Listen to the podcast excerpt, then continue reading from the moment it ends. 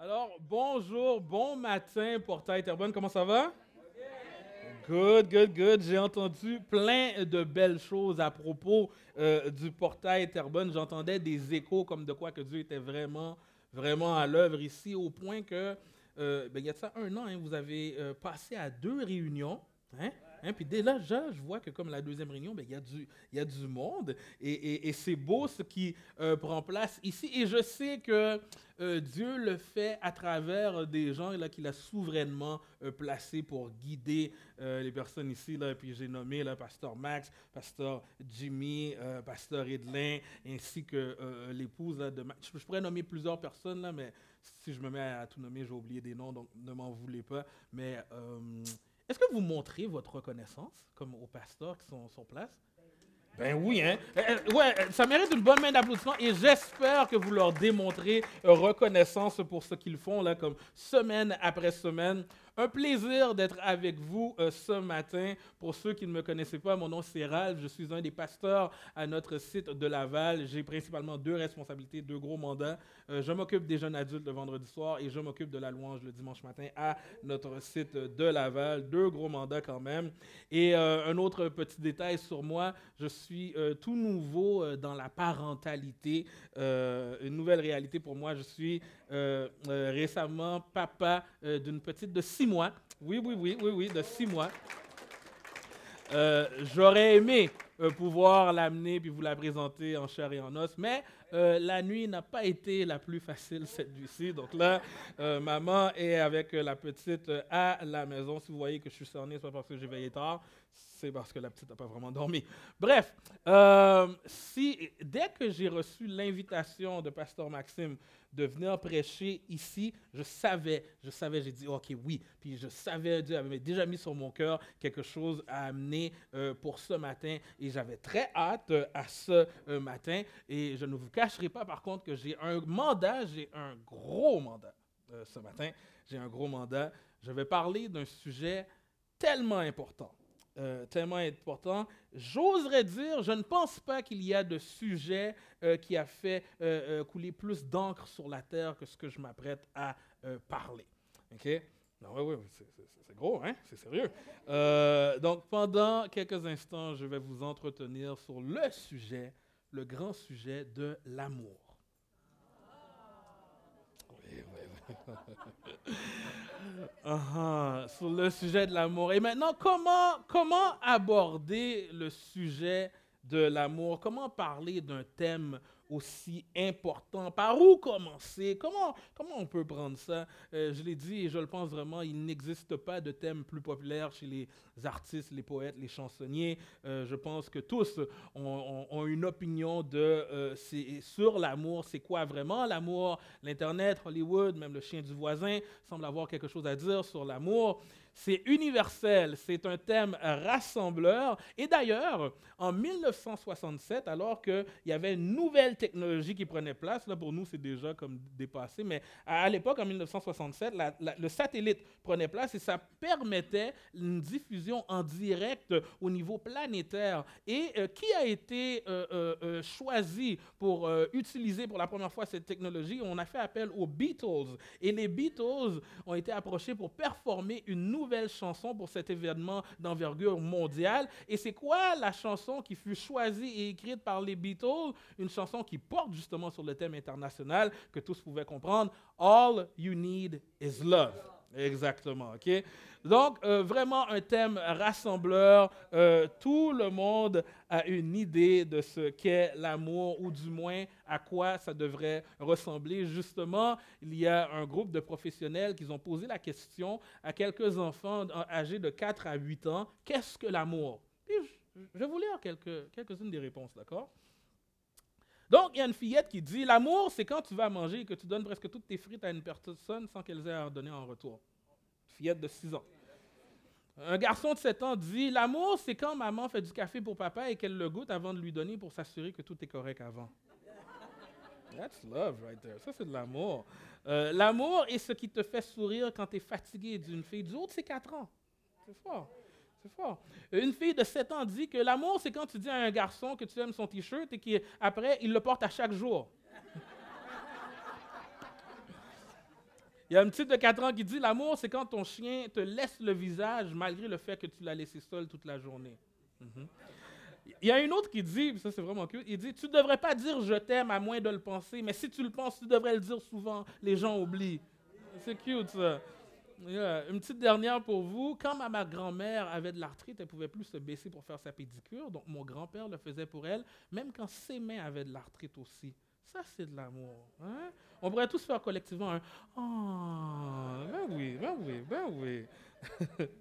Donc, oui, euh, c'est très cute d'avoir euh, l'opinion des enfants sur ce qu'est l'amour, et je, vous admettrai même à la lumière de ce que je viens de vous dire, il semble que plusieurs apportent des points d'une profondeur qui dépasse un peu leur âge.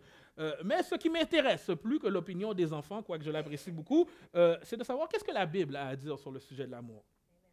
J'ai commencé tantôt en posant la question, par où commencer pour savoir ce qu'est l'amour, pour aborder, pour aborder un thème aussi important que l'amour? Ben, un bon endroit où commencer, je vous dirais même, le meilleur endroit où commencer, c'est euh, par Dieu.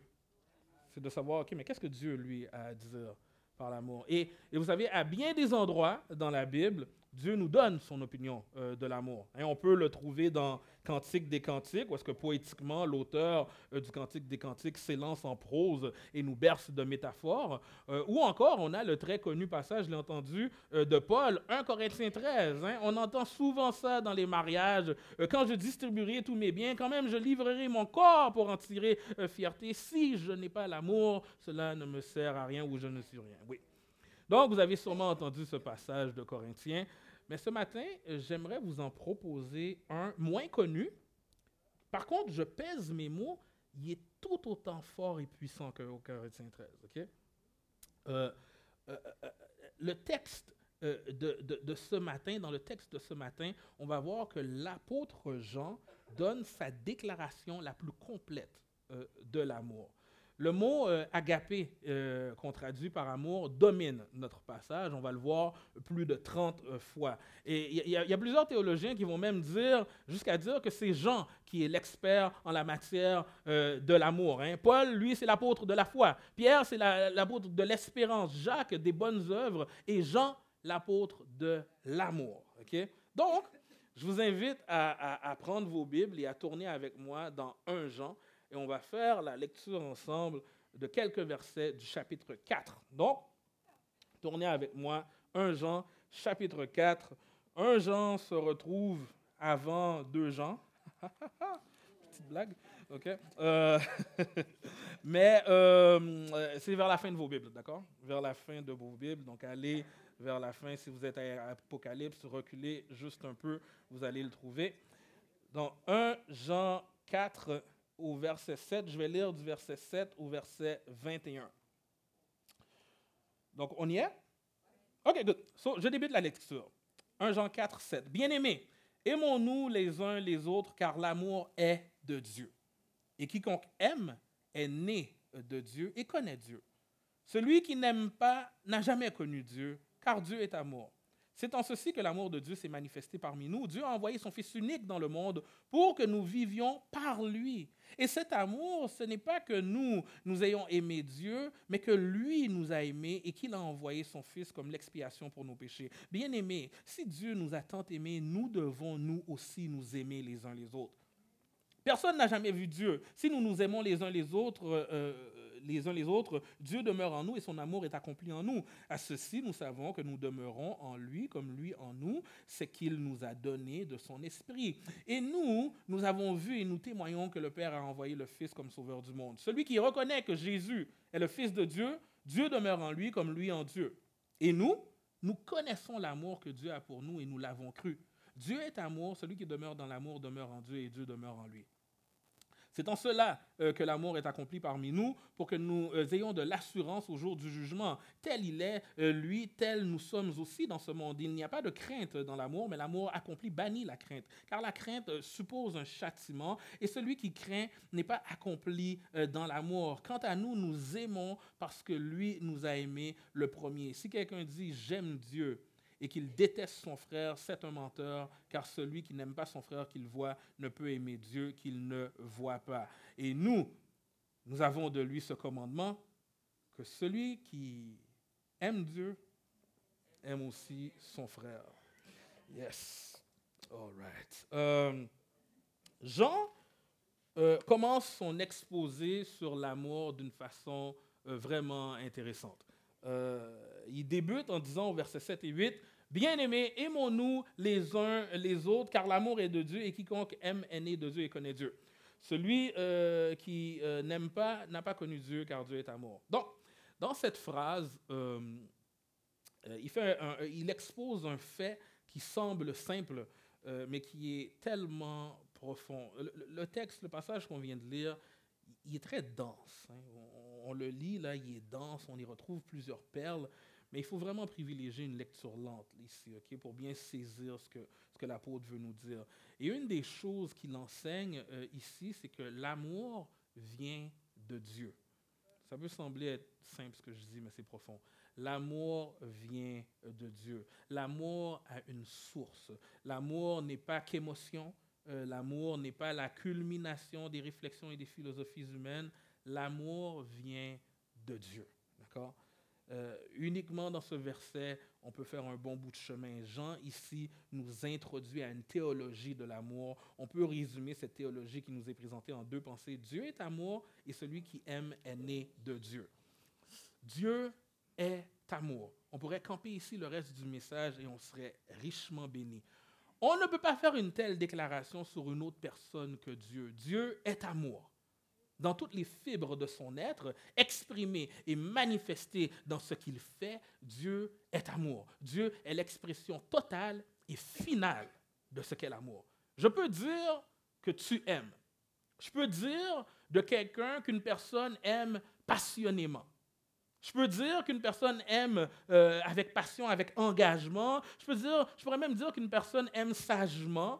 Euh, je pourrais dire euh, qu'elle est amoureuse, qu'elle aime avec fidélité. Je peux dire plusieurs choses sur l'amour qu'une personne porte à une autre, mais je ne pourrais jamais dire de quelqu'un qu'elle est amour. Je ne peux pas dire ça. C'est Dieu qui est amour. L'amour prend naissance en Dieu. Il est amour. Deuxième pensée que je veux relever du verset 7 et 8 est celle-ci, né de Dieu. Euh, euh, Jean nous dit que celui qui aime est né de Dieu. Qu'est-ce que tu veux dire, Jean, ici? Avant d'être à Jésus, Éphésiens 2 nous le dit, nous qui étions morts de nos fautes à cause de notre péché, on vivait selon nos mauvais désirs et on était par nature voués à la colère de Dieu. Mais Dieu est riche en bonté à cause du grand amour dont il nous a aimés alors qu'on était morts de nos fautes. Il nous fait revivre avec Christ et c'est par grâce que nous sommes sauvés. Donc le chrétien est né de Dieu. Le, le chrétien a la vie, le chrétien a l'amour parce que le Dieu qui est la vie, le Dieu qui est euh, l'amour, est venu établir sa résidence permanente en lui. OK? ce Dieu qui est amour, il vit en moi. Ce Dieu qui est amour, il vit chez les chrétiens. Amen. L'apôtre Paul va dire en Galates 2.20, j'ai été crucifié avec le Christ et si je vis, ce n'est plus moi qui vis, c'est le Christ qui vit en moi. Et on parle ici de nouvelle vie. Cette nouvelle vie, c'est ce Dieu qui est amour qui vit en moi par son Esprit Saint. L'amour, se définit le plus puissamment, non pas par des, par des concepts abstraits, non pas par des belles paroles ou par des émotions, mais par une action. L'amour se, se, définit par une action, l'action rédemptrice de Dieu en notre faveur. Dieu a montré son amour à la croix. Dieu l'a montré. Il a montré son amour à la croix. Nous qui sommes nés de nouveau, on devrait incarner cet amour divin, car Dieu qui est amour est en nous. Donc on devrait l'incarner. Au verset 11, Jean va nous le dire d'une façon assez directe. Il va dire, bien aimé, si Dieu nous a tant aimés, nous devons nous aussi nous aimer les uns les autres. Donc l'amour devrait émaner du chrétien.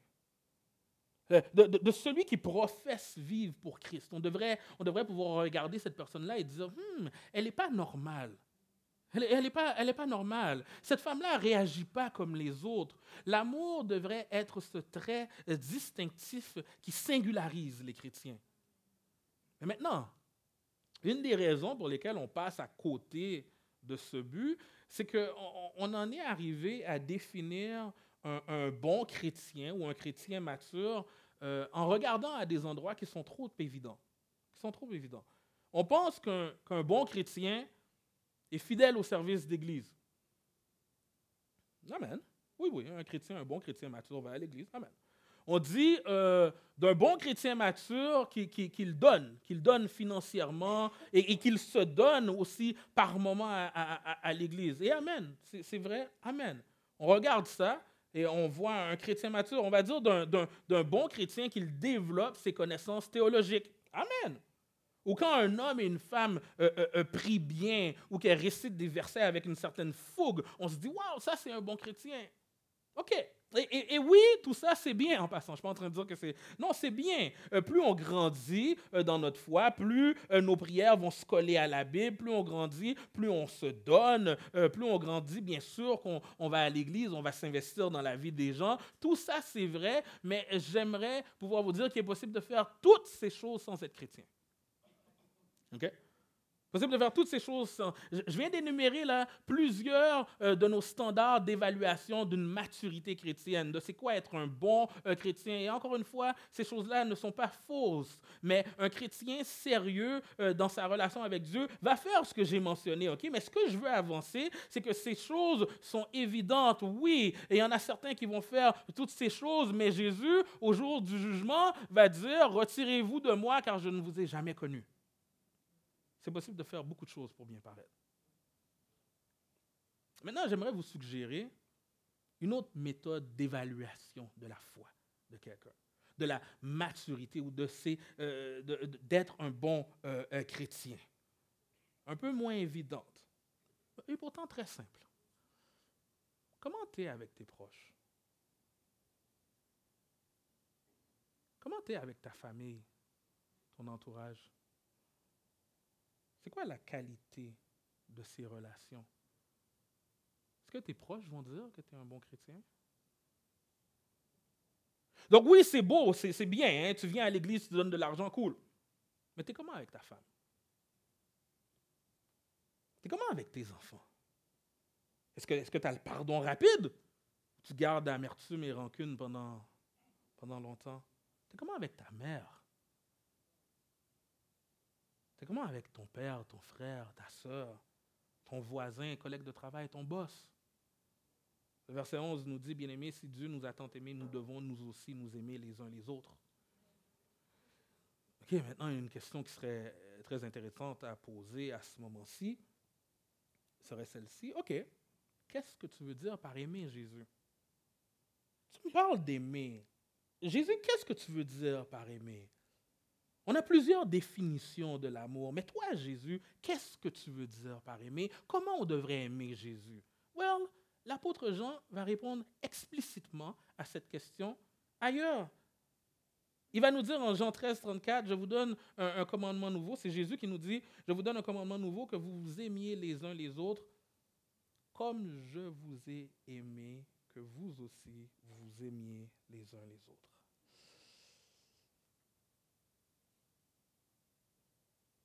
Ça donne le vertige, ça. Si on lit comme ça, là, va vite, là, on réfléchit. Si on réfléchit à ce que ce verset implique, euh, ça donne le vertige. Voici comment Jésus veut qu'on s'aime, comme lui, il nous a aimés. Quand Dieu termine notre passage, euh, il dit que celui qui aime Dieu aime aussi son frère. On ne devrait pas prendre ce passage avec légèreté. La, réalité, c'est qu'on réussit à avoir ce commandement. Hein, Dieu nous commande d'aimer notre prochain, d'aimer comme lui nous a aimés. On, réussit à avoir ce commandement d'aimer les autres avec légèreté euh, parce qu'on définit l'amour à quelque chose d'autre, à quelque chose de bien inférieur à ce qu'on voit sur la croix. On pense euh, qu'on est capable d'aimer parce qu'on a une vision trop basse de c'est quoi aimer. On ne réalise pas que c'est beaucoup plus, c'est infiniment plus qu'être poli et gentil.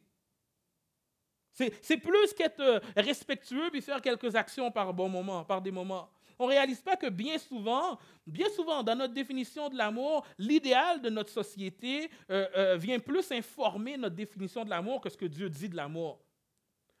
Tu t'en rends pas compte, mais probablement que ta définition de l'amour est beaucoup plus influencée par notre société que par Dieu. Donc là, il faut rétablir le standard. Et c'est quoi le standard de l'amour? Le texte nous l'a dit. Dieu nous a aimés et nous l'a montré en envoyant son Fils sur la croix pour nous. On est ailleurs là. Hein? On est ailleurs. Là, il ne nous parle pas simplement être gentil, là, Jésus. Hein? Il, nous a, il nous a aimés alors qu'on était ennemis avec lui. Là, on, est, on est ailleurs. C'est un autre standard. C'est Francis Chan qui va dire euh, Le fait est que j'ai besoin de Dieu pour m'aider à aimer Dieu. Et si j'ai besoin de son aide pour m'aider à l'aimer, lui, un être parfait, j'ai certainement besoin de son aide pour aimer les autres humains pleins de défauts. Oh yeah. Il y a quelque temps, euh, j'ai euh, passé quelques jours dans une escapade amoureuse avec mon épouse. Euh, dans les Laurentides. Euh, on a fait ça, j'ai fait ça pour souligner euh, son anniversaire. Donc, on a fait quelques jours loin de la ville, dans un paysage bucolique. Et là, certains d'entre vous, vous, allez dire Waouh, il est romantique, pastoral. Oui, oui, j'ai mes moments. oui, oui. Mais avant de m'enfler d'orgueil dans mon romantisme, ce que vous ne savez pas, c'est que dans cette euh, euh, belle, euh, dans cet endroit fantastique et merveilleux, dans ce voyage qui était court voyage, court séjour, j'ai trouvé le moyen de montrer des signes d'impatience. Mm-hmm. durant, à un moment donné, dans notre escapade, je l'ai dit d'une façon cute, je l'ai vraiment dit avec douceur, ok? Je l'ai dit avec douceur, mais j'ai vraiment dit, s'il te plaît, bébé, s'il te plaît, fais-moi pas attendre alors qu'elle se mettait belle pour un tête-à-tête ensemble. Donc, euh, euh, oui, priez pour moi, chère Église. J'ai besoin de... J'étais dans un environnement tellement propice à la manifestation de l'amour, et même là, j'ai failli. Maintenant, j'en viens à cette constatation. Vous savez quoi? J'aimerais être capable de dire que mon plus gros problème pour aimer les gens, mais c'est les gens. J'aimerais pouvoir dire que la raison pour laquelle que je lutte à aimer les gens, c'est parce qu'ils sont clairement imparfaits. J'aurais aimé vous dire que la raison pour laquelle j'arrive pas à bien aimer mes amis, c'est parce qu'ils sont des tout croches. Mais ce n'est pas, pas le cas. Pas la, la raison pour laquelle je lutte à aimer les gens, c'est à cause de qui je suis. Mon plus gros problème, c'est pas les gens, c'est moi. Si un jour je veux être capable d'aimer comme Christ me le demande, j'ai besoin d'être sauvé de moi-même. Et ne me regardez pas plein de jugements. non, vous aussi, vous aussi, vous avez besoin de Dieu. Ok? Vous avez, si on pouvait faire un scan de vos pensées là, euh, vous n'êtes pas mieux que moi. Ok? Bref, euh, on doit faire face à cette dure réalité que notre problème le plus profond existe en nous. Il n'est pas à l'extérieur de nous. Si j'aime pas comme je devrais, c'est pas parce que les autres sont pas aimables. C'est sûr que ça aide pas. Mais la vraie raison, la source du problème, c'est moi. Donc, je te, mets au défi, regarde ton époux, ton épouse, et dis-lui, le problème, c'est pas toi, c'est moi. Ouais, ouais, ouais, la conviction, mes frères et sœurs. ouais, je ne vous entends pas. Hein? OK. Hein? Rarement parole a été dite avec autant peu de conviction. Bref, j'avance. On a besoin d'être sauvé de nous-mêmes. On a besoin d'un sauveur. Amen? OK. Quand on regarde à ce que notre texte à l'étude nous demande de faire, on doit venir rapidement à la conclusion que je n'ai pas, tu n'as pas, nous n'avons pas la capacité de faire ce que le texte nous demande euh, de faire. Ce que Jean euh, nous parle ici, c'est plus qu'être respectueux. C'est plus que d'avoir des bonnes manières, des bonnes façons. C'est plus profond que ce que notre société appelle être euh, gentil. C'est plus que faire euh, le béat, la bonne action de la journée. On parle ici de quelque chose de tellement fort, de tellement profond, que ça demande un changement radical. Je ne peux pas aimer comme Dieu me demande d'aimer sans un changement radical. Toute personne qui est, un peu intègre et honnête avec soi-même va vite se rendre compte que je ne peux pas, je ne suis pas capable d'arriver là. Je ne suis pas capable. Donc comment on fait? La question se pose, comment aimer alors? Dieu nous commande d'aimer notre prochain. Yeah. Comme lui nous a aimés. Comment je peux faire pour aimer comme ça? Je connais un pasteur qui, qui aime dire, là où Dieu donne la vision, il donne provision. Dieu nous commande et Dieu nous équipe. Il, nous équipe parce qu'en Jésus, on est habité du Saint-Esprit et habilité à aimer. Le, Saint-Esprit nous habilite à obéir les commandements de Dieu. Pour obéir, il faut être né de nouveau. Il faut être né de nouveau. On n'a pas la capacité en nous-mêmes foncièrement seuls d'aimer comme lui le demande. Non. Non. Peut-être aimer un peu comme la société le voit, mais comme lui demande, non. Notre texte notre texte nous pousse dans les bras de Jésus parce qu'il nous pousse à, avoir et, à saisir notre impuissance à faire quelque chose qui est attendu pourtant de nous. Le verset 9, va nous le dire clairement. Voici comment l'amour de Dieu a été manifesté envers nous. Dieu a envoyé son Fils unique dans le monde afin que nous vivions par lui. Si je veux aimer, je dois vivre par lui.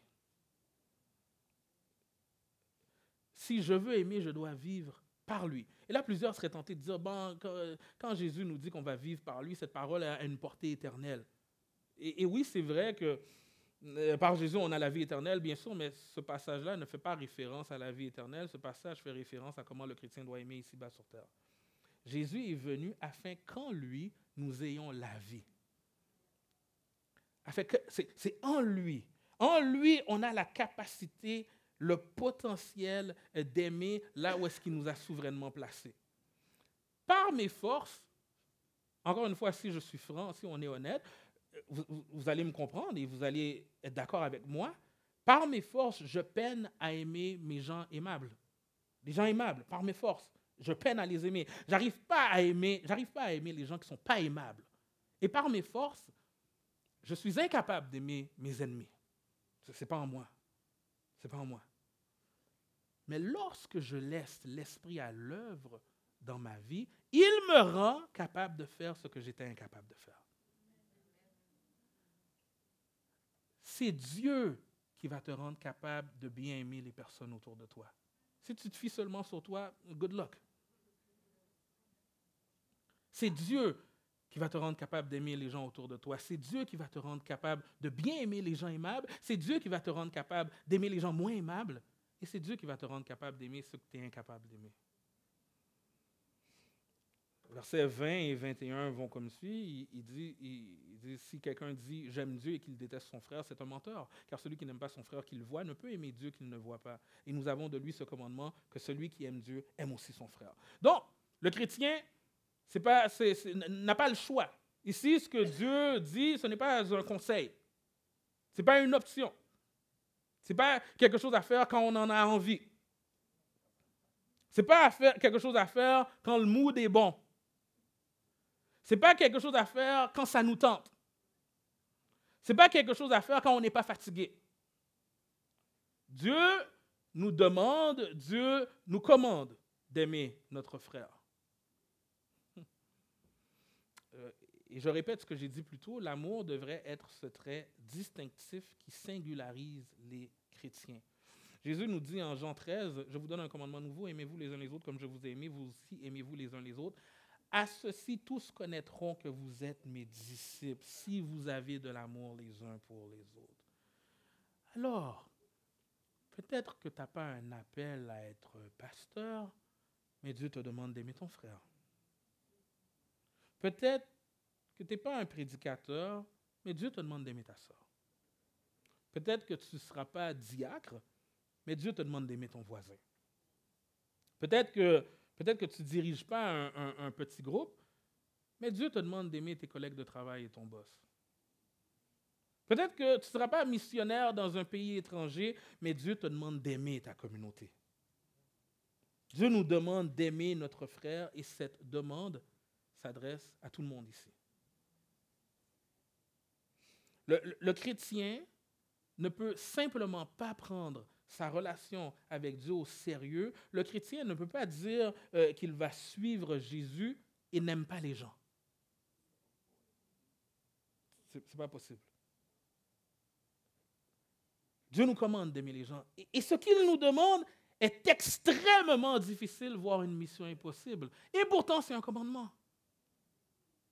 Permettez-moi de citer Paul Tripp ici qui nous dit, la grâce de cette croix n'est pas seulement notre pardon, c'est notre pouvoir. Cette croix ne s'attaque pas seulement à notre culpabilité, elle s'attaque à notre incapacité. Cette croix nous donne le potentiel d'aimer d'une manière qu'on n'aurait pas pu aimer avant de venir à Christ. La croix n'adresse pas euh, seulement notre besoin d'être pardonné. Amen. La croix adresse aussi nos limitations. Non seulement au fond de nous, si on est franc, bien souvent on ne veut pas aimer, mais naturellement, on ne peut clairement pas aimer comme lui nous le demande. J'ai besoin de la croix. On a besoin de la croix. À la croix, on trouve notre pardon. Amen. Et à la croix, on trouve le pouvoir de faire ce qu'on était incapable de faire. Amen. Christ nous a sauvés et il continue de nous sauver. Christ nous a sauvés et il continue. son œuvre n'est pas finie. Il n'a pas dit, c'est quoi, il y a ça 2000 ans, j'ai fait la job, maintenant c'est à toi de continuer. Non, c'est un travail de transformation continue. On a été sauvés et maintenant on est sauvés et il va encore et encore nous sauver de notre chair et du péché et ce jusqu'à son retour. Quelqu'un devrait dire Amen à ça.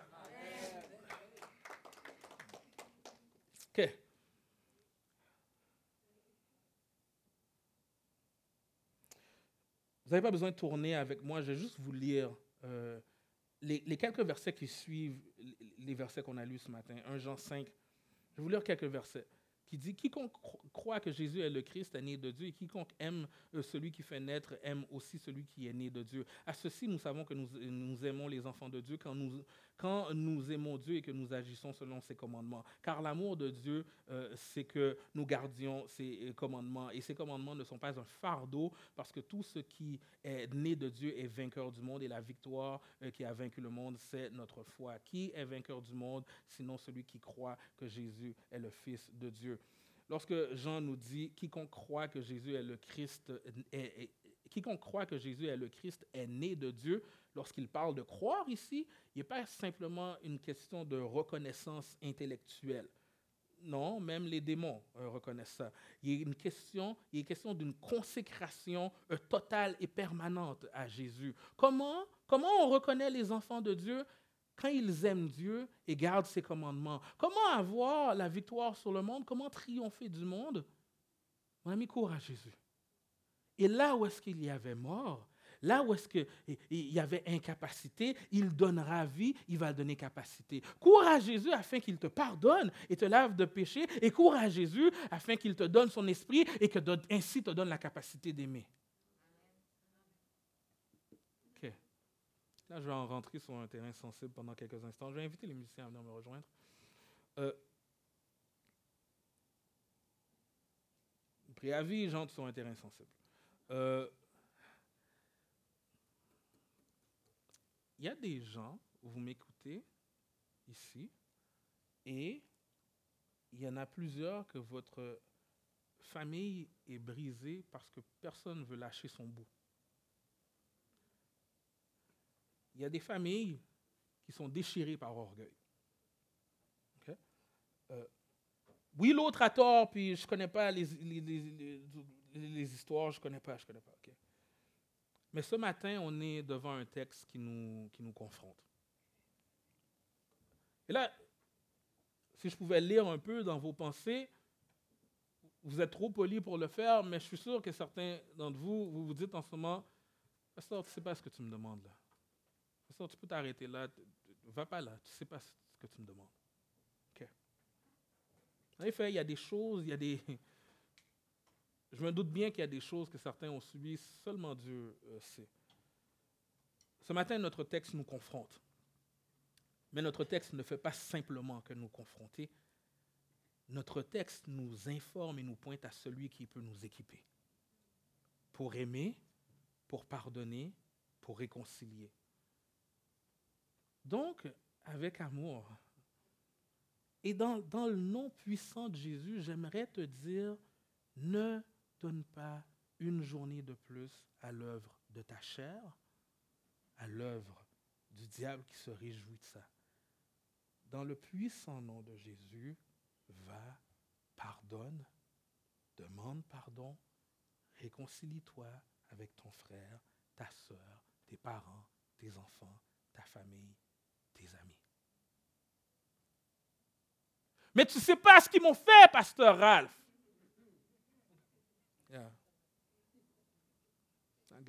J'entends. Mais regarde comment mon Sauveur est bon. Mon, Sauveur ne, ne nous demande jamais quelque chose que lui n'a pas déjà fait. Si Jésus te demande de pardonner, c'est parce que lui, il a étendu son pardon à des gens qui ont arraché sa barbe et qui l'ont craché au visage. Si Jésus te demande de pardonner, c'est qu'il t'a pardonné toi qui es imparfait. Alors, mon, frère, ma soeur, prêche-toi l'évangile.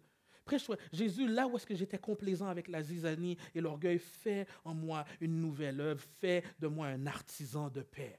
Le, chrétien est un artisan de paix. Le chrétien ne reste pas comme ça face à, à, des déchirures, face à des tensions. Le chrétien euh, est activement un artisan de paix. Il y a des hommes en ce moment, vous m'écoutez, ce qu'il faut faire après le service, ce n'est pas aller courir au resto, c'est courir prendre votre femme dans vos bras et vous dire pardonne-moi. Il y a des femmes, vous m'écoutez, ce qu'il faut faire, ce n'est pas retourner à la maison, s'isoler et prier. Plus important que ça, allez demander pardon à votre mari. Pardonne-moi, je ne t'ai pas aimé comme Christ me demande d'aimer. Là, je m'adresse à des chrétiens parce que si tu n'es pas né de Dieu, si tu n'as pas le Saint-Esprit en toi, c'est une mission impossible. C'est seulement par le Saint-Esprit que tu vas être capable de faire ces choses-là. Ou tu es peut-être un ado ou un jeune adulte et tu te rends compte que comme tu sais quoi, tes parents, ils ne sont pas parfaits. Tu es même un adulte. Tes parents ne sont pas parfaits. Tes parents n'ont pas toujours été euh, gracieux avec toi et tu es, tenté par l'amertume et la colère. Mon ami, prêche-toi l'évangile, prêche-toi la bonne nouvelle. Et dis, et dis-toi, oui, c'est pour ça que Jésus est venu. Il est venu pour que j'ai la capacité d'aimer là où est-ce que j'étais incapable d'aimer. Peu importe ta situation, ton contexte, je ne vous connais pas, mais une chose que je suis sûr, c'est que tu peux mieux aimer. Je peux. Je peux mieux aimer. Seigneur, donne-moi, donne-moi la force qu'on puisse prier Dieu ensemble et dire, Seigneur, par ton esprit, je suis capable de faire ce que j'étais incapable de faire jusqu'à aujourd'hui. Là, je vais sortir un peu de mes notes. Il faut, faire attention. Euh, nous, chrétiens, là, quand on, voit un commandement, là, souvent on, l'aborde et le commandement devient plus un fardeau. Le texte est vraiment intéressant. Il a dit, le texte nous dit que ce n'est pas un fardeau. Nous, on le voit comme un fardeau, puis on le... Il faut faire attention. Tantôt, durant le premier service, euh, j'ai réalisé que les chants qu'on s'apprête à chanter regardent tous à Dieu et contemplent la bonté ou à quel point Dieu tu es grand, puis vous allez le voir euh, dans, la louange. Et il faut comprendre que ce qui nous habilite à obéir, ce n'est pas, ce n'est pas, on ne puise pas les forces en nous, on puise les forces en regardant à la grâce de Dieu. Je sors de mes notes là. Je vais vous donner un exemple. Euh, imaginez-vous que vous êtes dans un mariage. Moi, j'aime les mariages. Puis imaginez-vous que euh, tu l'homme qui au moment, euh, au moment où est-ce qu'il il récite ses vœux, euh, il a écrit des vœux personnalisés, l'homme à sa femme. Et au moment où est-ce qu'il récite euh, ses vœux, à un moment donné, il est tellement épris d'amour qu'il va saisir sa femme, puis qu'il va dire, sa, sa future, puis qu'il va dire, je t'aime, je t'aime, je t'aime tellement que peu importe ce que tu vas faire, je te divorcerai jamais. Cela, qu'est-ce que vous pensez que sa femme va dire? Est-ce que vous pensez que sa femme va dire Yes, j'ai hâte de te tromper? Non, sa femme va probablement être tellement saisie par cette déclaration d'amour que probablement elle a, elle a plus le goût encore de l'aimer. Vous comprenez? C'est ce que Dieu fait avec nous. Dieu a dit, je ne vous délaisserai jamais. Jamais. Je t'aime, je ne te délaisserai jamais.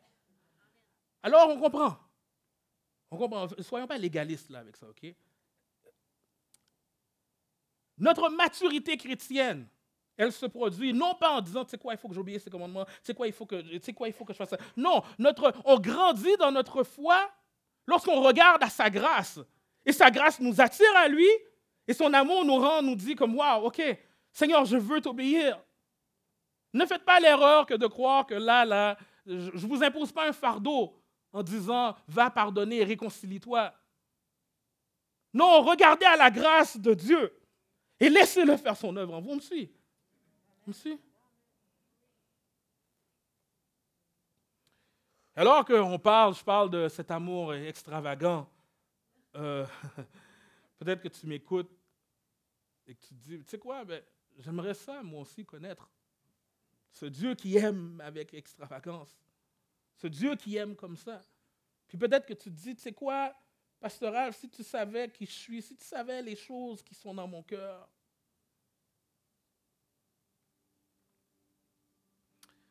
Ce qui est fantastique, de mon Seigneur, c'est que, ce que une notion qu'on ne retrouve dans aucune autre religion. Toutes les autres, toutes les religions, dans le fond, veulent qu'on soit des bonnes personnes. Allez fouiller partout, puis tous vont nous dire, voici comment agir, fais ci, fais ça, tout, tout le monde. Mais il n'y en a aucune qui a dit, voici, moi je suis venu mourir pour toi, Voici, moi j'ai fait, maintenant toi vis, par moi. Il n'y en a aucune. Et c'est là-dessus hein, qu'il faut se baser. Ne, ne, devenons pas religieux ici. L'évangile, c'est foncièrement reconnaître notre impuissance et se baser sur l'Esprit de Dieu qui nous rend capables. Alors, mon ami qui ne connaît pas Jésus, je peux te dire que Jésus te, te pardonne. Peu importe ce que tu as fait. Jésus te lave. Et peu importe les défis que tu vois devant toi, Jésus va t'habiliter également. Amen.